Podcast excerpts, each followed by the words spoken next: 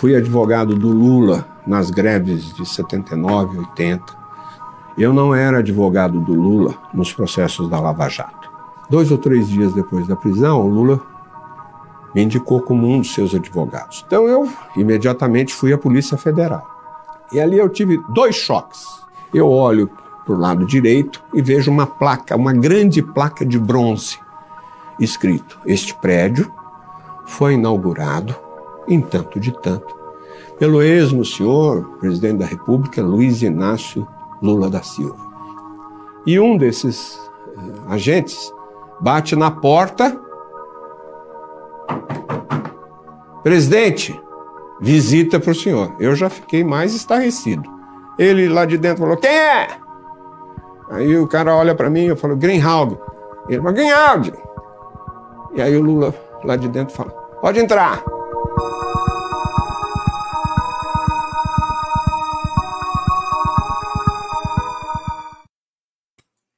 Saudações democráticas para vocês, começando mais uma live do Conde aqui ao vivo pela TVT de São Paulo, pela TV 247,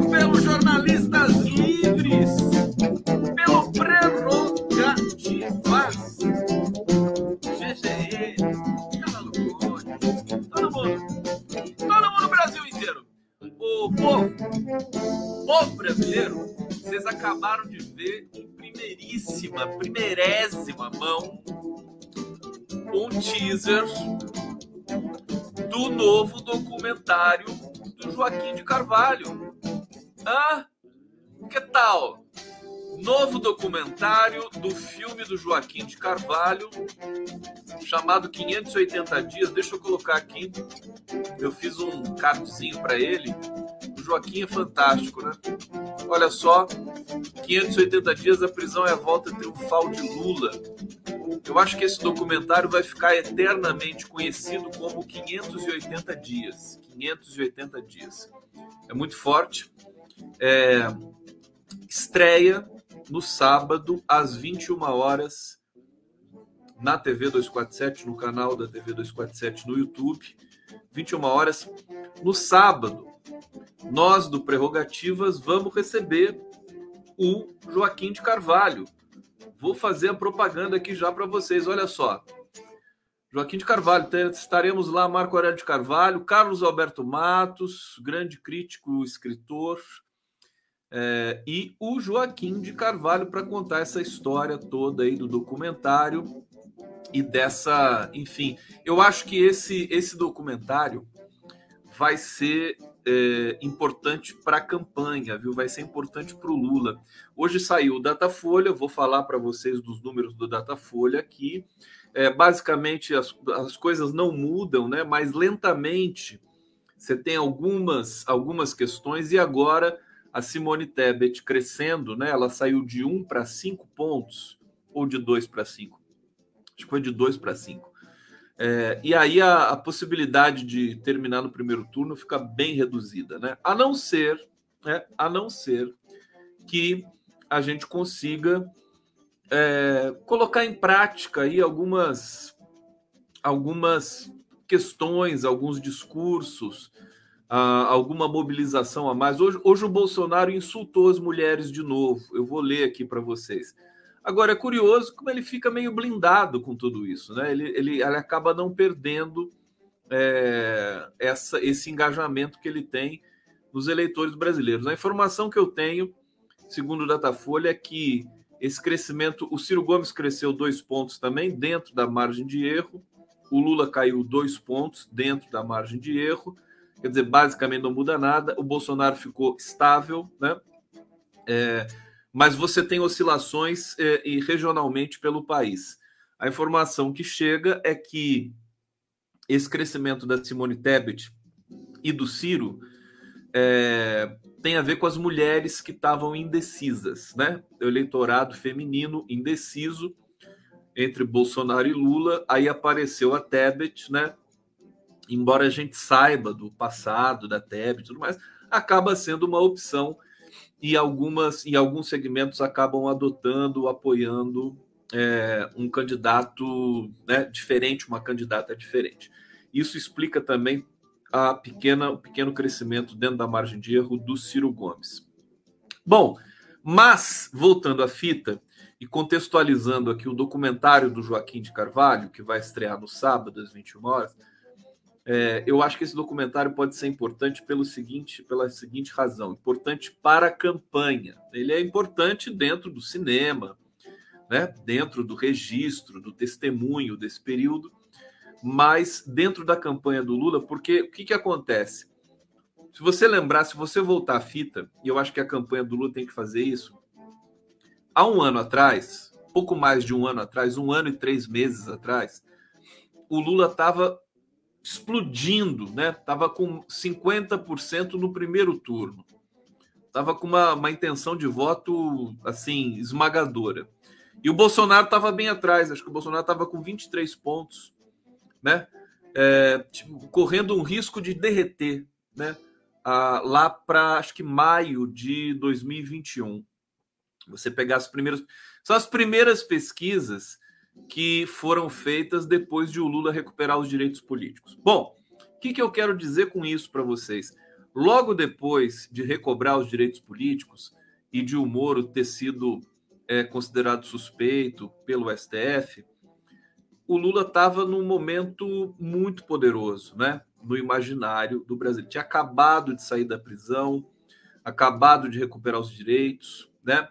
Havia uma um, um, enfim, um, um, circuito, né, um cinturão de empolgação muito forte na, dentro da candidatura Lula, que estava sendo vista naquele momento talvez como uma é, afronta ao sistema que, que esmagou o Lula de maneira injusta, de maneira violenta, né? O Lofer, da Lava Jato e tudo mais. É, o detalhe, assim, eu acho que a gente precisa reco recobrar um pouco esse sentimento, recobrar o sofrimento do Lula na prisão, recobrar a, o espírito democrático de respeito às instituições do Lula na prisão. Eu acho que isso precisa voltar à tona, né?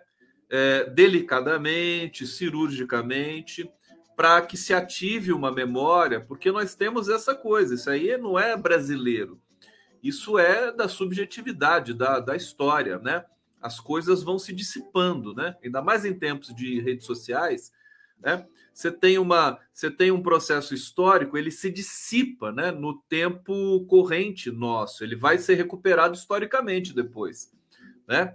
Evidentemente, todos esses eventos históricos aí da dimensão do, do suicídio do Getúlio, enfim, do golpe de 64, né? O golpe de 2016 já começa a entrar nessa malha histórica.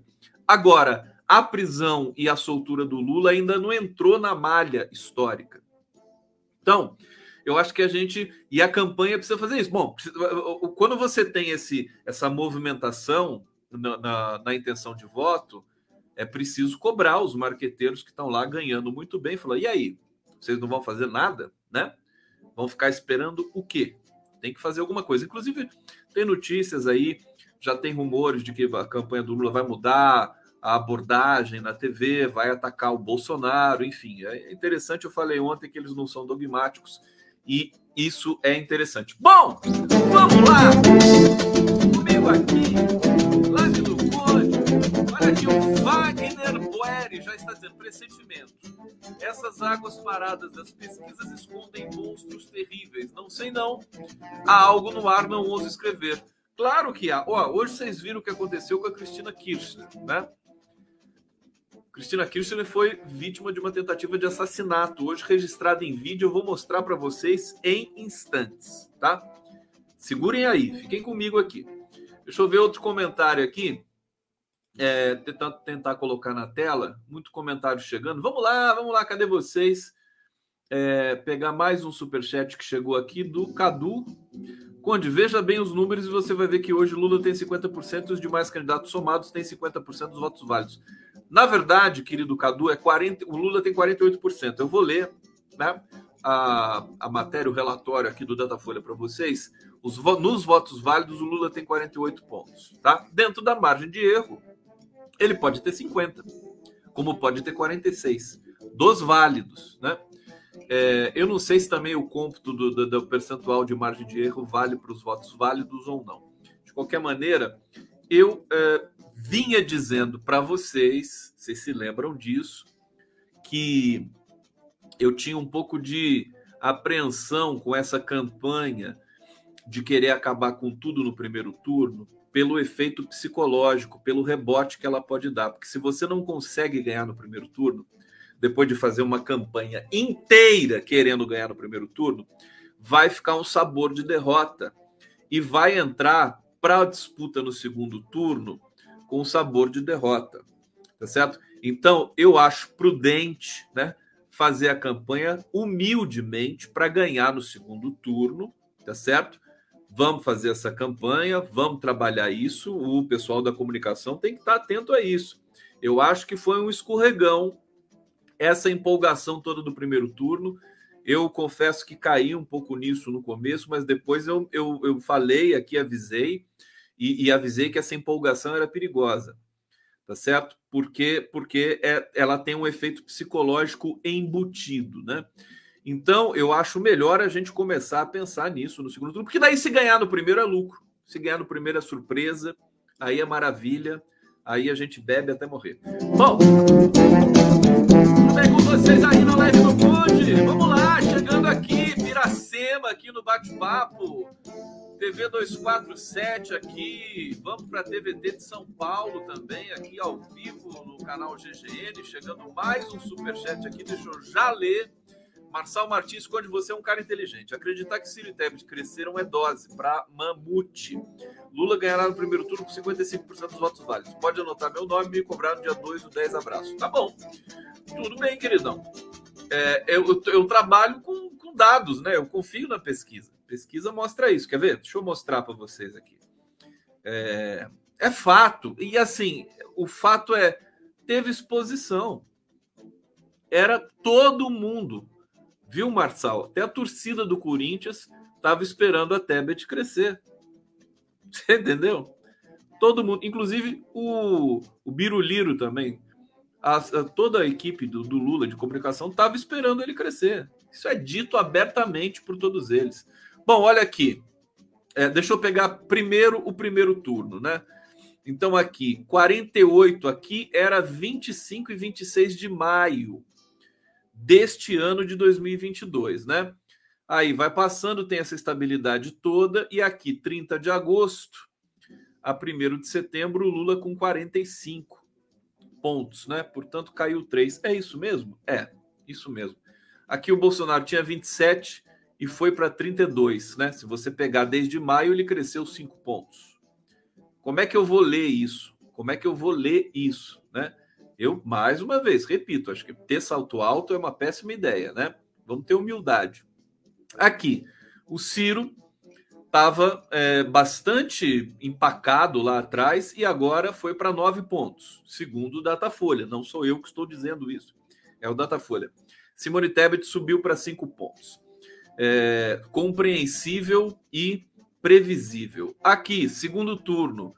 Olha só, o Lula já teve 55, Aqui, maio de 2021, olha só. Já teve 55 pontos, oscilou, oscilou, foi para cima, para baixo, né? Aquela coisa, e agora está com 53. Basicamente não mudou nada, né? Agora o Bolsonaro mudou, de 32 foi para 38. Aqui muita gente explica que isso tem a ver com a desistência do Moro. Aqui os outros, branco e nenhum, segundo turno não tem outros, né? Branco e nenhum, oito pontos. É uma diferença ainda confortável, piriri, pororó, é, sem dúvida nenhuma. A notícia é ruim para o Bolsonaro, porque ele que corre contra o tempo, né?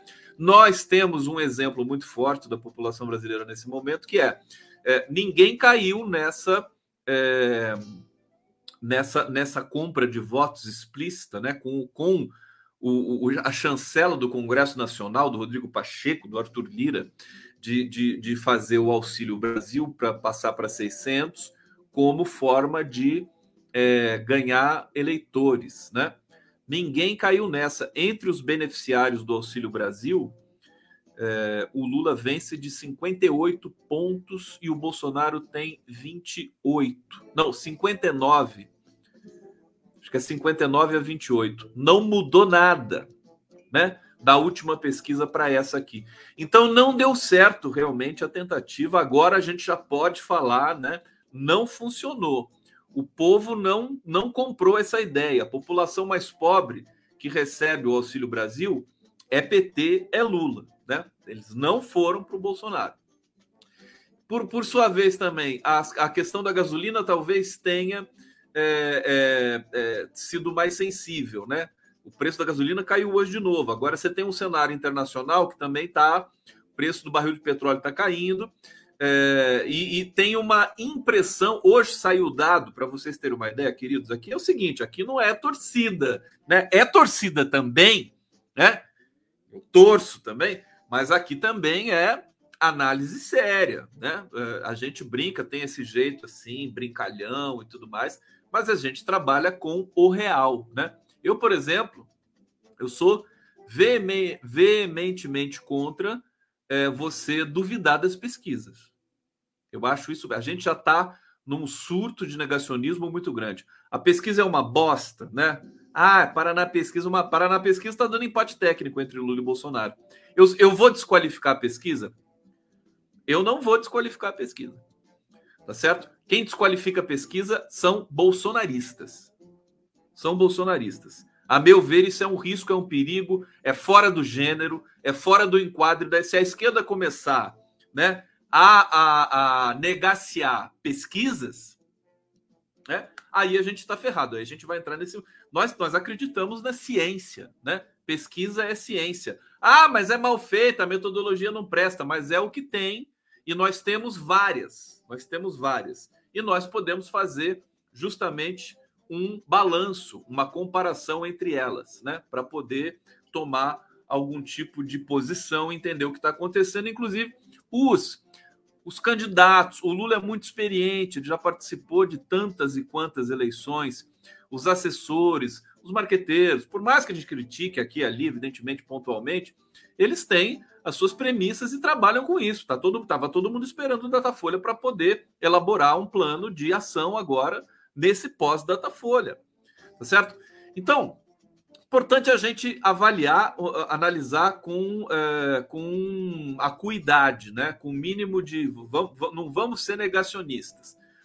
É, até esqueci que eu ia falar para vocês agora, eu ensaboei tanto aqui, mas é, basicamente é dizer que é, não mudou muita coisa, mas você tem algumas, algumas é, alguns movimentos em alguns setores regionais, né, que acabam compensando lá em cima. Eu falei ontem para vocês, o Lula está crescendo no, no, em vários segmentos e caindo em outros vários. O Bolsonaro está crescendo em alguns segmentos e caindo em outros vários. Uma coisa interessante é que em todas as regiões o Bolsonaro não ganha em nenhuma região. O Lula virou no Sul, né? Acho que no Sul está 37, 39 a 37 o Lula tem 39% de intenções de votos na região sul, Rio Grande do Sul, Santa Catarina, Paraná, que é um, um, um B, uma, não é berço, mas é um foco de bolsonarismo, né? De 2018 foi isso.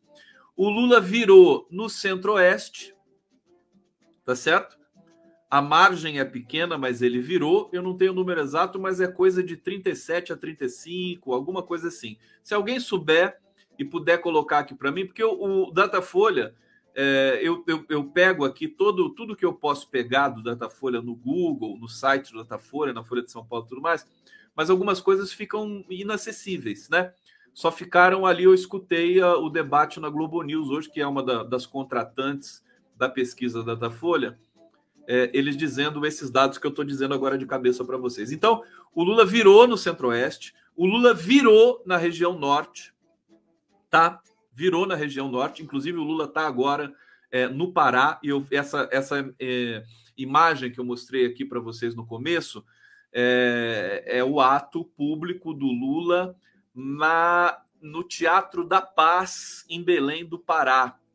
Tá certo? Aliás, deixa eu já mandar um beijo para Silvia Mourão. Silvia Mourão, ó, um beijo para você. Chegou para mim uma foto, ela me mandou essa foto, tá aqui o Lula no Teatro da Paz em Belém do Pará. Foto do Estuquinha!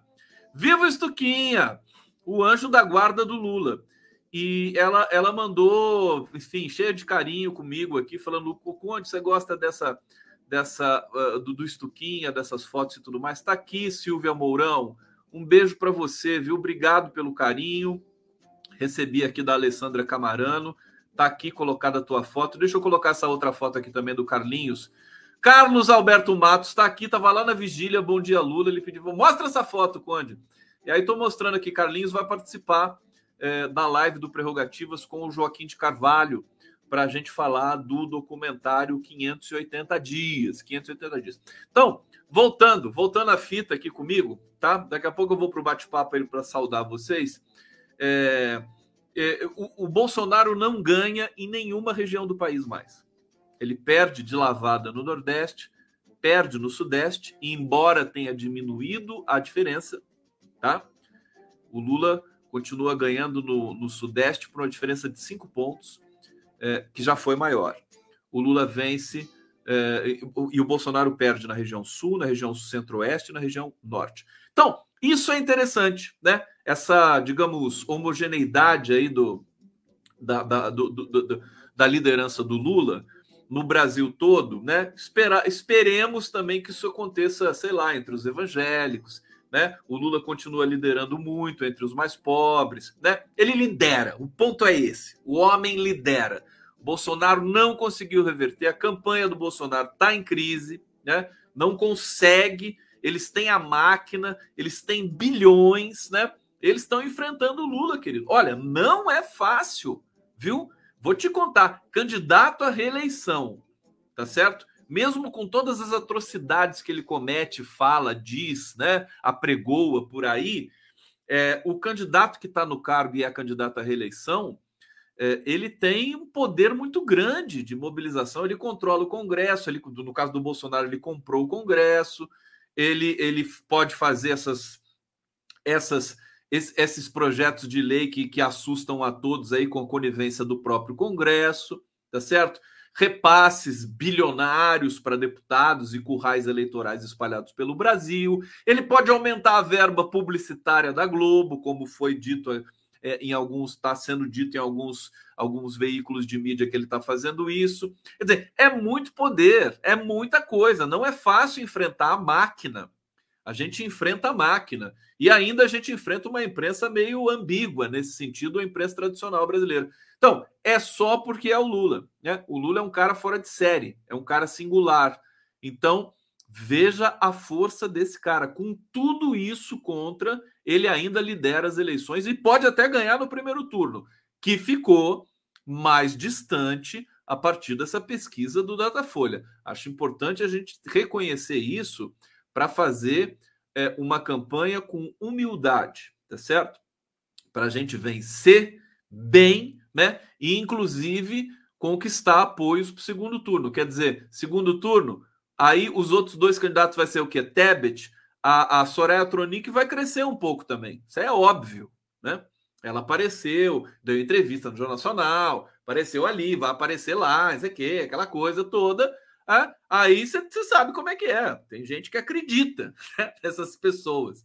Ah, vai ter um crescimento, deve chegar a 3, 5%. A, a Simone Tebet deve crescer mais um pouco, ela está com 5, né? A não ser, a não ser, e, e a ciência implica nisso, né?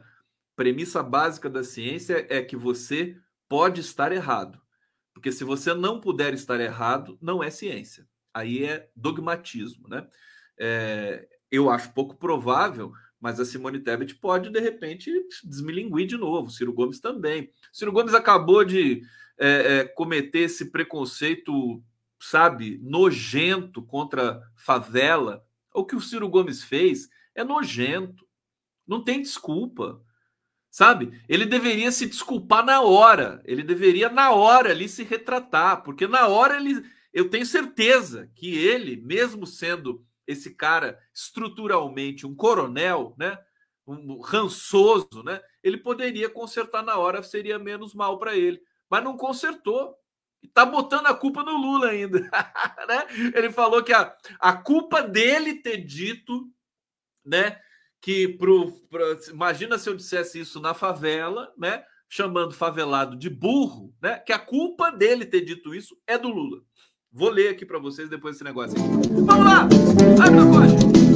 Estamos aqui, estamos juntos. Comentários, olha, mais superchat aqui. Deixa eu buscar o superchat, deixa eu pescar. Pescaria. Pescaria aqui no superchat no bate-papo. Bate-papo. É, Carlos Tinoco tá dizendo, é isso aí, Condão, faz a turma cair na real, pesquisa é pesquisa. A pesquisa pode ser ruim, mal feita, mas eu, eu não posso. Até como pesquisador que sou, né? É, eu, eu tenho que. A gente, a gente sabe, às vezes a gente sabe que está lidando com uma pesquisa precária. Mas se for ela que você tem para lidar, você vai ter que lidar com ela, depois você vai ter que fazer uma melhor. Entendeu? Não tem outra saída. Ana Elisa Morelli, Beijo para você, querida. É, vamos botar uma vinheta aqui, ou deixa eu ver se eu tenho. Eu tenho mais um trecho aqui, olha, ó. Segredo, segredo. O Joaquim de Carvalho me mandou mais um trecho aqui do filme 580 dias. Vou passar mais um trecho para vocês aqui. Fantástico, fantástico. Vamos lá. Tá com o, o ex-presidente Lula no sindicato, quando ele estava lá. Ele perguntou, na verdade, qual era é, o meu diagnóstico, né? e eu disse para ele, talvez com ingenuidade, mas também contaminado por um desejo e por uma crença de um operador de direito, que eu achava que aquilo ia ser revertido nas ADCs é, que discutiam a presunção de inocência. Aliás, o que de fato aconteceu. Só que eu não imaginava que nós teríamos tantos dias de intervalo, 580 dias, entre essa minha fala com ele e o julgamento nas ADCs. Mas a sabedoria dele, ele olhou desconfiado, como se dissesse: vamos aguardar, né?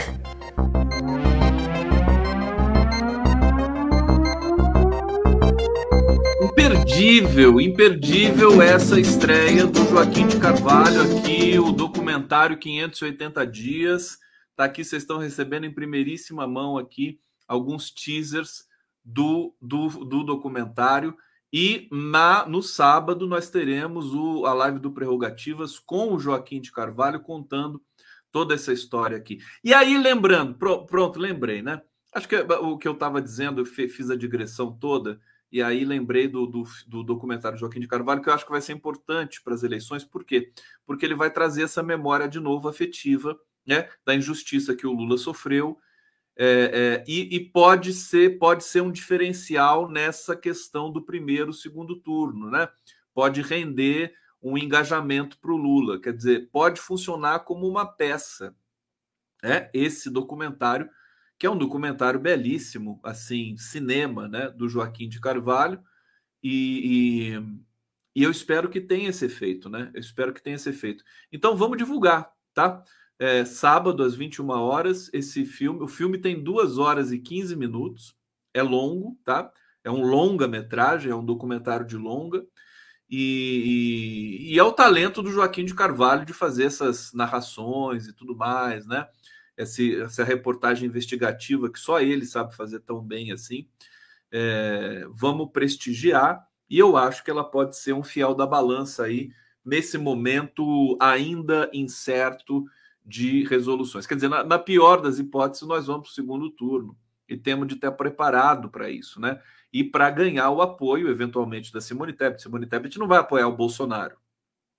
A Soraya Tronic também a, acredito que não. Ciro Gomes vai ser uma dúvida. O que, que vai acontecer com o Ciro Gomes? Eu acho até que é possível que a, a Simone Tebet ultrapasse o Ciro Gomes, né? Vamos ver, porque você sabe que quando o Moro apareceu nas eleições, ele foi, ele se lançou candidato e depois foi embora, fugiu, ficou com o rabo entre as pernas. A gente achava, eu achava e muita gente achava que o Moro ia crescer, que o Moro ia, né, é, disparar que nem um foguete. E não foi isso que aconteceu. O Bolsonaro interrompeu o crescimento do Moro é, incrivelmente, porque eles disputavam a mesmo, o mesmo nicho eleitoral.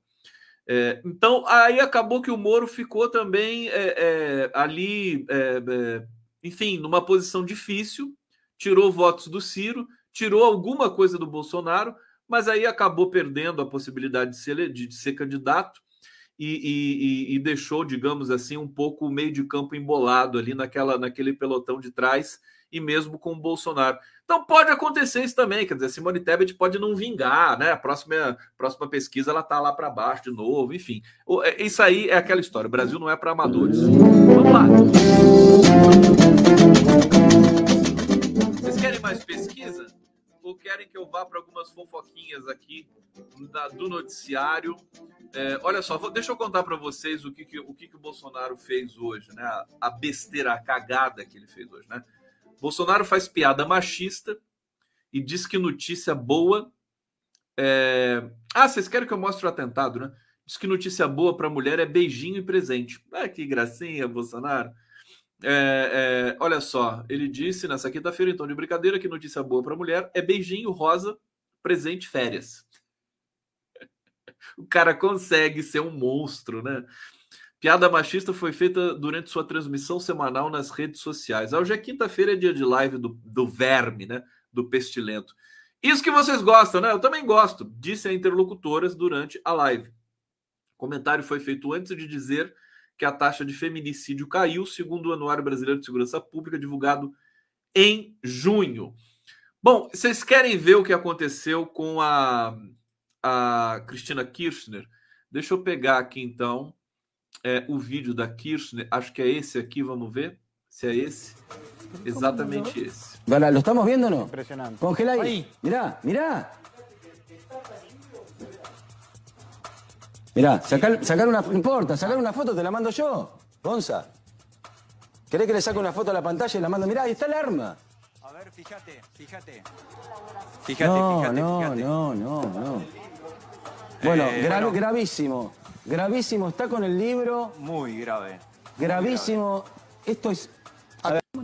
É, não dá Galera, pra ver direito, né? Congela aí. aí. Mirá, mirá. Olha lá. Não dá pra ver. Enfim, mas assim. Sacar, sacar uma, não importa, sacar uma foto, te la mando eu. Gonça. Porque, enfim, a gente tem um precedente desse no Brasil, que é a facada do Bolsonaro. Sei que há o episódio, o episódio lá de Juiz de Fora.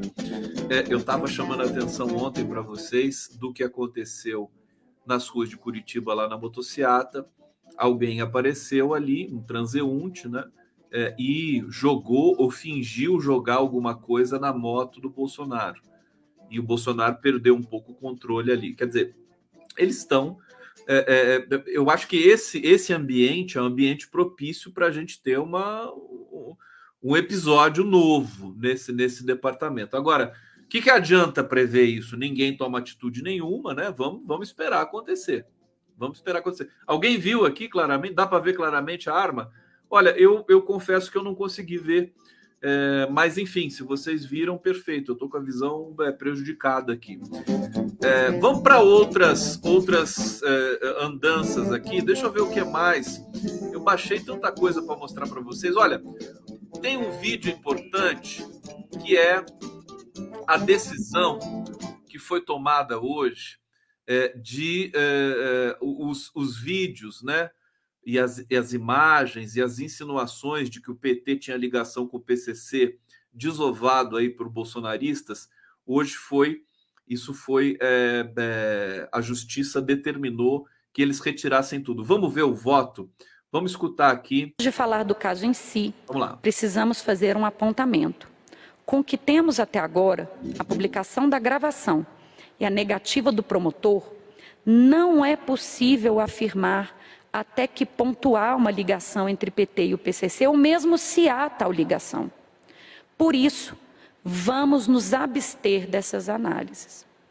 Para a parte recorrente, essa informação prestada pela agência de checagem boato.org é suficiente para se afastar qualquer hipótese de vínculo. E aqui, com todas as vênias, peço vênia para entender diferente, pois se a própria agência de checagem indicada pelo autor e também no recurso ao examinarem os elementos concretos subjacentes aos fatos objeto das postagens, sustentam que não é possível dizer o que é e o que não é. Então, essa situação de indefinição e dúvida não autoriza, ao meu sentir, qualquer intervenção judicial supressiva, e aqui cito precedentes, no sentido de que a polêmica sobre a questão impede que o fato seja considerado como sabidamente inverídico. Divirjo da relatora para reconhecer que as três postagens infringem o disposto no artigo 36 da Lei 9.504 de 97, configurando, portanto, a meu ver, de maneira clara, clara, propaganda eleitoral antecipada negativa. Em razão disso, dou provimento ao recurso, fixo uma multa em desfavor do recorrido Jair Messias Bolsonaro no valor de 5 mil e determino a imediata retirada destas postagens. É como voto, senhor presidente. Obrigado, ministro Ricardo Lewandowski, que divergiu da eminente ministra relatora no mérito, dando provimento ao recurso, julgando procedente os pedidos e aplicando multa. Aí, o, o Alexandre de Moraes e o Lewandowski divergindo ali da relatora, que tinha, é, é, digamos, é, contemporizado com essa, essa questão aí de difundir notícia falsa é, de que o PT tem ligação com o PCC. Então, obtendo vitórias, né? Temos aí um terreno de vitórias, derrotas aqui a colar, mas, é, sobretudo, o Alexandre de Moraes sendo intransigente. Aliás, o Alexandre de Moraes que se cuide também, porque é, que se cuide no bom sentido, no sentido de que estou do lado dele avisando que ele se cuide para que nós não percamos mais espaço, porque a ação que ele é, promoveu né, contra os empresários, você tem uma movimentação forte na, nos veículos tradicionais de, de comunicação, é, desaprovando o que o Alexandre de Moraes ali é, é, acabou despachando, né? Que foi um processo de busca e apreensão na casa dos empresários. É, segundo consta numa das matérias da Folha de São Paulo, é, é, não pediram a quebra de sigilo dos empresários e o Alexandre de Moraes pediu a quebra de sigilo dos empresários, né? A Polícia Federal não pediu quebra de sigilo e o Alexandre de Moraes pediu quebra de sigilo. E isso, na visão de alguns comentadores, é, significaria que o Alexandre de Moraes estaria extrapolando as suas é, ações, né? as suas responsabilidades. Vamos aguardar ver. Está chegando o 7 de setembro. 7 de setembro é daqui uma semaninha, né? Nós estamos no dia 1 de setembro, daqui a pouco vai ser 2 de setembro, né? Vamos ver o que vai acontecer. Acho que o, o grande desafio nosso é passar incólume o 7 de setembro. Vamos ver o que, que vai acontecer no 7 de setembro. A rigor, o, o, essa movimentação se enfraqueceu muito né? Se enfraqueceu muito. Acho que o Bolsonaro vai ficar confinado lá em Copacabana. Enfim, eles vão fazer a histeria habitual deles ali, mas sem aquela, aquela, uh, enfim, aquelas ações pelo Brasil todo, né? O Fux está deixando, Luiz Fux está deixando o STF e ele deu uma entrevista agora, depois de dois anos à frente do STF, para o Roberto Dávila, e ele estava dizendo isso. Ele estava dizendo que naquele 6 de setembro, que o Brasil ficou quase, é, quase levou um golpe de Estado, de fato, ele disse isso com todas as letras para o Roberto Dávila. O STF tinha se precavido é, relativamente bem. Ele só disse o seguinte: falou, olha, eu errei de não fazer a, a o, o, isolamento da corte, né, do STF, na véspera, né? Porque os, os bolsonaristas foram chegando na véspera para fazer é, movimentos de depredação e tudo mais, né? Vamos esperar, vamos aguardar o 7 de setembro para tomar aí as nossas. Quer dizer, vamos, vamos, vamos ser precavidos também, né? Existe aquela. É, aquela recomendação do próprio Lula para que os movimentos sociais e a militância petista de esquerda não entrem em confronto com é, é, enfim, bolsonaristas espalhados aí de verde e amarelo pelo país. É, eu acho que isso é muito prudente, né? E no dia 11 nós vamos ter uma, uma, manifestação. A manifestação do Lula, os atos públicos do Lula em Manaus, em Belém, todos bonitos. A gente viu um trechinho aqui que eu passei para vocês. Tem um trecho aqui também. Vocês querem ver como é que foi o Lula lá em Belém hoje? Vou, vou colocar aqui para vocês. Vai, vamos ver um trechinho para a gente sentir a temperatura é, dessa, dessa dimensão aqui dos atos do Lula, da campanha do Lula. Vamos ver. Pergunte para ele dizer qual a obra que o Bolsonaro fez no estado do Pará.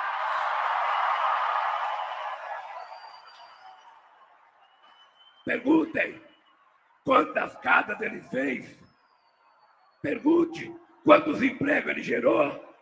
Quanto luz para todos ele fez. Pergunte quantas pontes ele fez.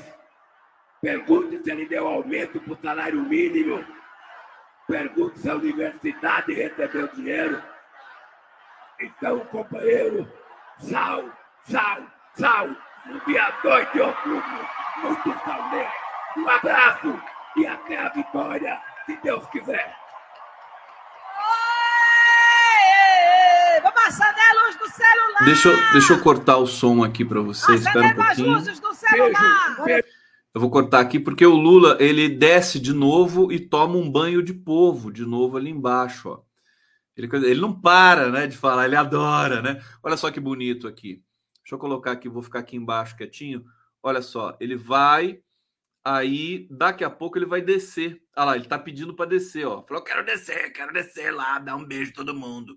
Aí o seguinte, vamos ver se eu, se eu avanço aqui um pouquinho, ó. Olha lá, ele desce, olha só que loucura. Enfim, arriscado também, né? Mas é banho de povo, agora não tem mais jeito, né? Olha só, isso aqui é imagem de agora há pouco em Belém do Pará. Vocês entendem, né, que quando você tem esses debates frios, olha lá o Estuquinho, ó, Estuquinho levando ali no celular, tudo, esses debates, essas coisas na Globo, foi bonito o Jornal Nacional, foi, foi bonito, mas isso aqui é que é o termômetro do Brasil nesse momento, né? O povo trabalhador, né, ali junto com Lula, lotando os atos públicos, o Lula passando, cumprimentando, beijando, enfim, é- isso é uma campanha política. Eu acho que esse momento é muito importante para a gente, né? É muito, é, significa muito, mais do que essas coisas, mais do que essa coisa. Internet é importante, mas essas imagens são muito importantes. Talvez, talvez, sabe o que eu estou sentindo falta? Vou falar a verdade para vocês.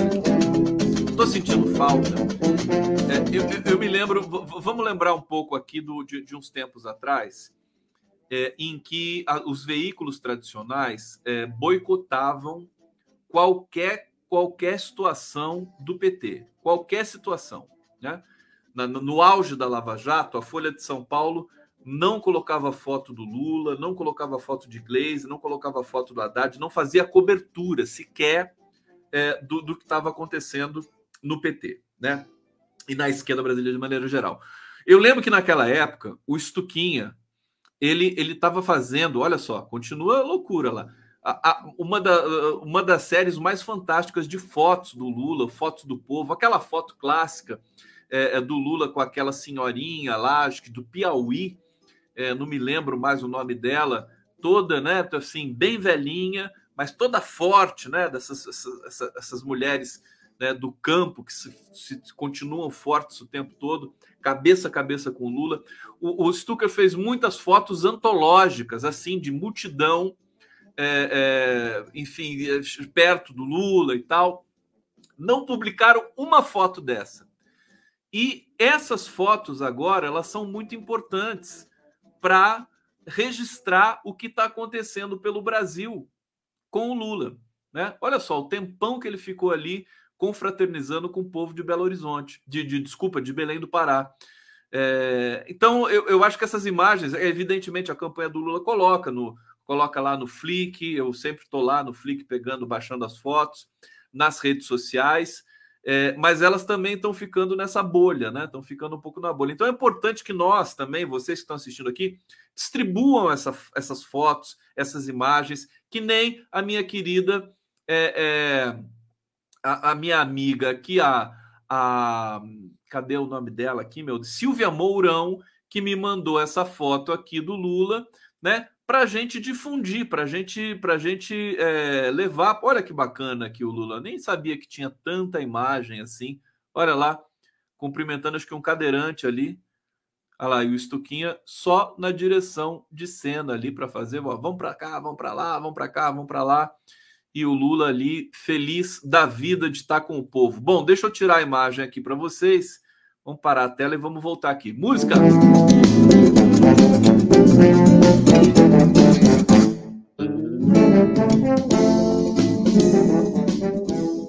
Bom, Datafolha soltou também, viu, gente? Pesquisa em São São Paulo a coisa também, como era previsível, como era previsto, está mais acirrada entre Fernando Haddad, Tarcísio de Freitas e Rodrigo Garcia, né?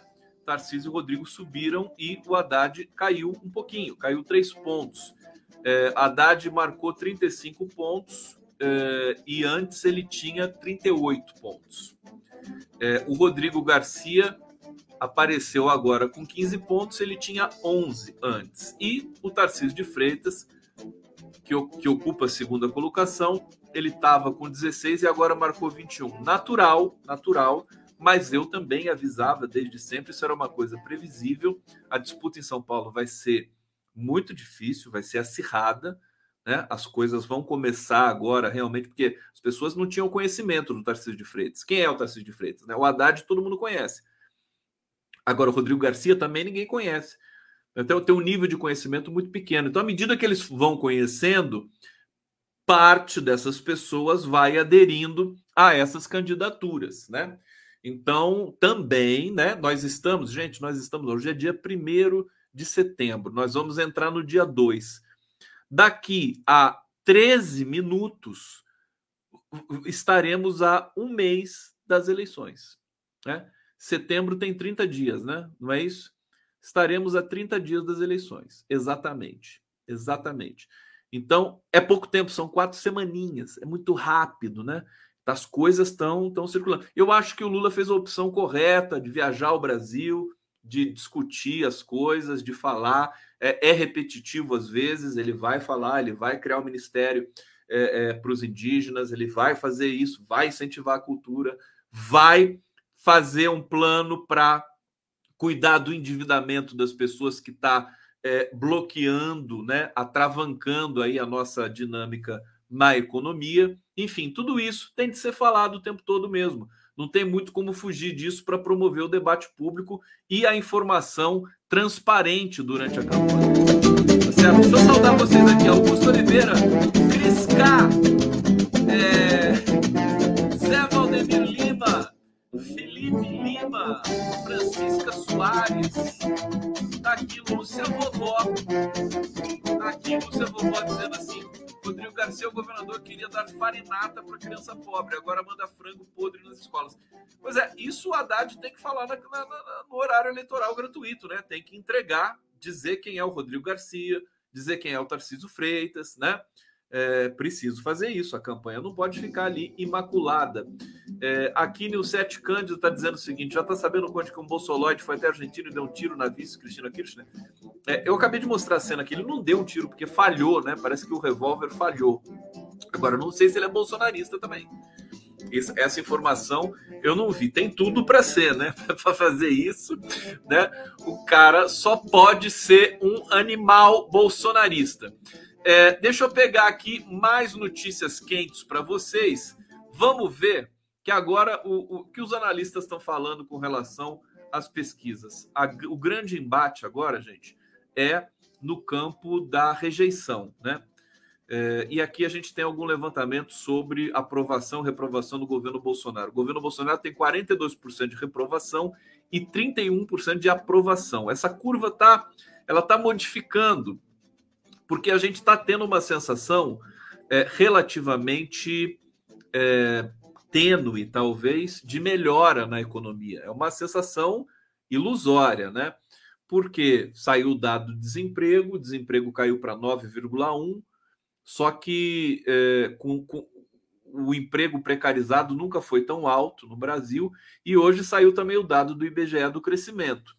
O Brasil cresceu 1,2% é, no último trimestre, né? o que seria uma notícia que surpreendeu positivamente economistas, analistas e tudo mais. Então, o que está acontecendo? Conversei isso hoje com o Nassif, né? que é um, alguém que entende muito de economia, um jornalista que sabe muito desse riscado. O, o país estava tão mal, tão mal, tão mal, que qualquer melhorazinha, né?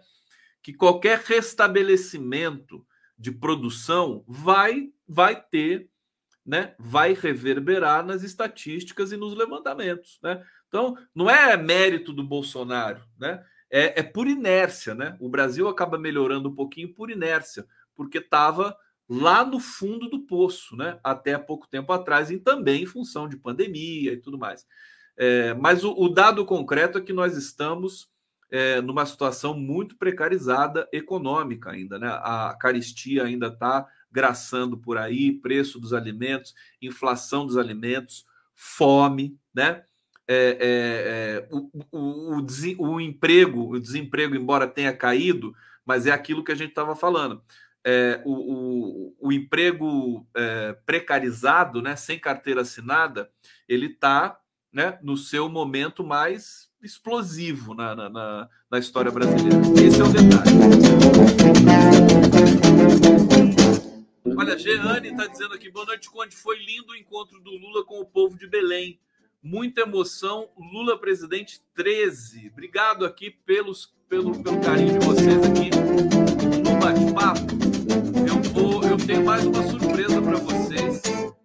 deixar é, para vocês no final da live aqui. Olha, antes disso, eu vou dar mais algumas notícias para vocês. Ministra do TSE restringe propaganda de Bolsonaro com presença de Michele. Se a gente for computar essa e mais aquela decisão do Lewandowski, do Alexandre de Moraes, né, de recolher as menções a associações de, de, de PT com PCC, o Bolsonaro sofreu duas derrotas muito grandes, né? Hoje. Então, a ministra do TSE restringiu a propaganda de Bolsonaro com a presença da Michelle. Segundo o entendimento desse desse é, profissional do direito aqui, deixa eu ver quem é, ministra Cláudia Maria Cláudia Bucchianeri. É, ela entendeu que a primeira-dama aparece na propaganda por tempo superior ao previsto na lei eleitoral para, é, para apoiadores de candidatos. Então, é aquela coisa: você está fazendo candidato, não pode mostrar muito Bolsonaro, porque o Bolsonaro é tóxico, mostra a Michele, né? a Micheque. Aliás, que também é tóxica, né? Mas é, ela tem essa entrada na, na, comunidade evangélica e tudo mais. Então, é, essa juíza restringiu aí a, a, aparição da Michele Bolsonaro. Fica mais essa informação para vocês. E aqui, é, olha só, alguém, alguém mencionou aqui quantos por cento que o Lula tinha de votos válidos, né? Então, vou repetir aqui: o Lula tem 48% dos votos válidos. E vitória no primeiro turno fica mais difícil, né? E aqui a análise, né? Com a evolução de Ciro e Tebet, chance de segundo turno é, cresce. Petista tinha 54% dos votos válidos e mais. Você faz, fazem ideia? Em maio, né? Em maio, a vantagem, o, prim, o primeiro turno estava quase decidido. Por isso que todo mundo ficou assanhado, né? É, mas agora já tá, tá em 48. Agora já é mais, pode acontecer, ainda está na margem de erro, mas já reduziu bastante. É, e mais uma notícia aqui para a gente fechar é, sobre a corrupção na família Bolsonaro. Não sei se vocês viram isso, mas a ex-mulher do Bolsonaro, Ana Cristina Vale, a mãe do Jair Renan, né? Ela informou, declarou agora ser a dona da mansão ela dizia lá atrás que ela alugava essa mansão. E agora ela está dizendo que é a dona, né? É, ela informou ao TSE que a mansão vale 829 mil reais. No ano passado, o imóvel foi comprado por 2,9 milhões. Tem muita sujeira na família Bolsonaro, muita corrupção raiz, né? E é, é como eu conversei é, hoje também sobre isso numa das lives que eu fiz, é, é só a ponta do iceberg, né? O Bolsonaro não sendo reeleito, que é tudo indica é o que vai acontecer, é tal é a, o volume de processos, de acusações, de investigações contra ele, contra a família, que vai ser muito difícil. Inclusive, hoje ele foi condenado no Tribunal é, Permanente dos Povos, né? Condenado por crimes contra a humanidade pelo Tribunal Permanente dos Povos, com sessão simultânea em Roma, segundo o jurista Raul Zaffaroni, juiz da 50 edição do Tribunal Permanente dos Povos e ex-ministro da Justiça da Argentina, ao levar em consideração os múltiplos elementos de prova testemunhal documental fornecidos, o tribunal julgou que a conduta de Bolsonaro de ter provocado maliciosamente a morte de várias dezenas de milhares de pessoas através de sua decisão tomada na sua qualidade de presidente de rejeitar a política de isolamento, prevenção e vacinação, que ele rejeita até hoje, né? É, é, face à pandemia constitui crime contra a humanidade. Isso é, isso é simbólico, evidentemente não tem valor é, penal, né? mas é muito simbólico, é uma, também uma derrota gigantesca. É aquela coisa, eu não entendo como é que o Bolsonaro ainda pode ter 30 e quanto? 32% de intenção de voto né, no primeiro turno. É incompreensível. Alguma coisa está errada. A gente está errando em alguma coisa, né? No, no, no, sentido de comunicar à população do que, que é que se trata essas eleições e do, do que se trata a figura Bolsonaro do seu Jair. Né? Vou deixar mais um teaser do documentário do meu querido Joaquim de Carvalho para vocês degustarem. E aí nós vamos ter na, na, no sábado a entrevista com Joaquim no Prerrogativas e no sábado à noite, no sábado às 11 horas e no sábado à noite a gente vai ter é, deixa eu colocar aqui, vou fazer uma outra chamada para vocês aqui. Eu vou botar o Zanin para vocês aqui, ó. A gente vai ter, peraí, mas ainda não. A gente vai ter amanhã. Eu quero convidar vocês para um giro das 11 muito especial. Deixa eu colocar na tela aqui. Olha só, eu vou receber meu querido amigo Zé Arbex mais uma vez e o Haroldo Cerávulo. É, para falar justamente dessa condenação do Bolsonaro no Tribunal Permanente dos Povos e o José Arbex, o José Arbex entrevistou o Mikhail Gorbachev, né, nos anos 90, pela Folha de São Paulo. A Folha de São Paulo, inclusive, republicou essa entrevista histórica do, do Arbex, e ele vai contar um pouquinho dessa entrevista e, e do que do, do, dos significados do Gorbachev para o mundo e tudo mais. O, o Arbex ele destoa um pouco dessas análises passionais aos extremos. Umas dizem que o Gorbachev foi um bandido criminoso, outras dizem que ele foi o herói da humanidade. É, o Arbex não, não adota nenhuma dessas duas. Ele tem ali uma visão interessante, singular, e eu convido vocês a conhecer. E o Haroldo Cerávulo, do Opera Mundi, vai estar lá com a gente também conversando sobre comunicação, sobre pesquisa, e vai ser muito bacana. Então, tá aí para vocês. Vamos lá. Mais um teaser do filme 580 dias do Joaquim de Carvalho, exclusivissimamente para vocês. E a gente se encontra amanhã. O helicóptero saiu da sede da Polícia Federal de São Paulo e, e nos levou até o aeroporto de Congonhas, onde havia um, um avião da, da Polícia Federal que, que nos levou até Curitiba. Dentro do avião é, estávamos é, eu, Sigmaringa, o presidente Lula, é, um delegado da Polícia Federal e um agente da Polícia Federal é, segurando um, uma arma ali dentro do, do avião.